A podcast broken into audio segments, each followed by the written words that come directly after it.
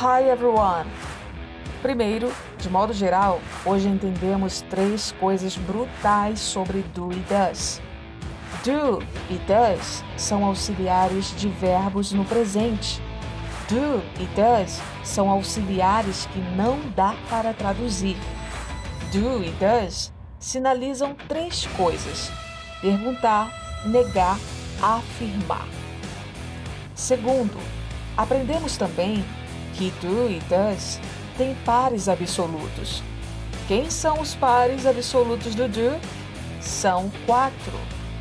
I, you, we, they. They. Quem são os pares absolutos do does? He, she, it. It. Eu posso misturar os pares do do com os pares do does? Não, não pode misturar. E por fim, aprendemos que todo auxiliar mantém o verbo na sua forma original.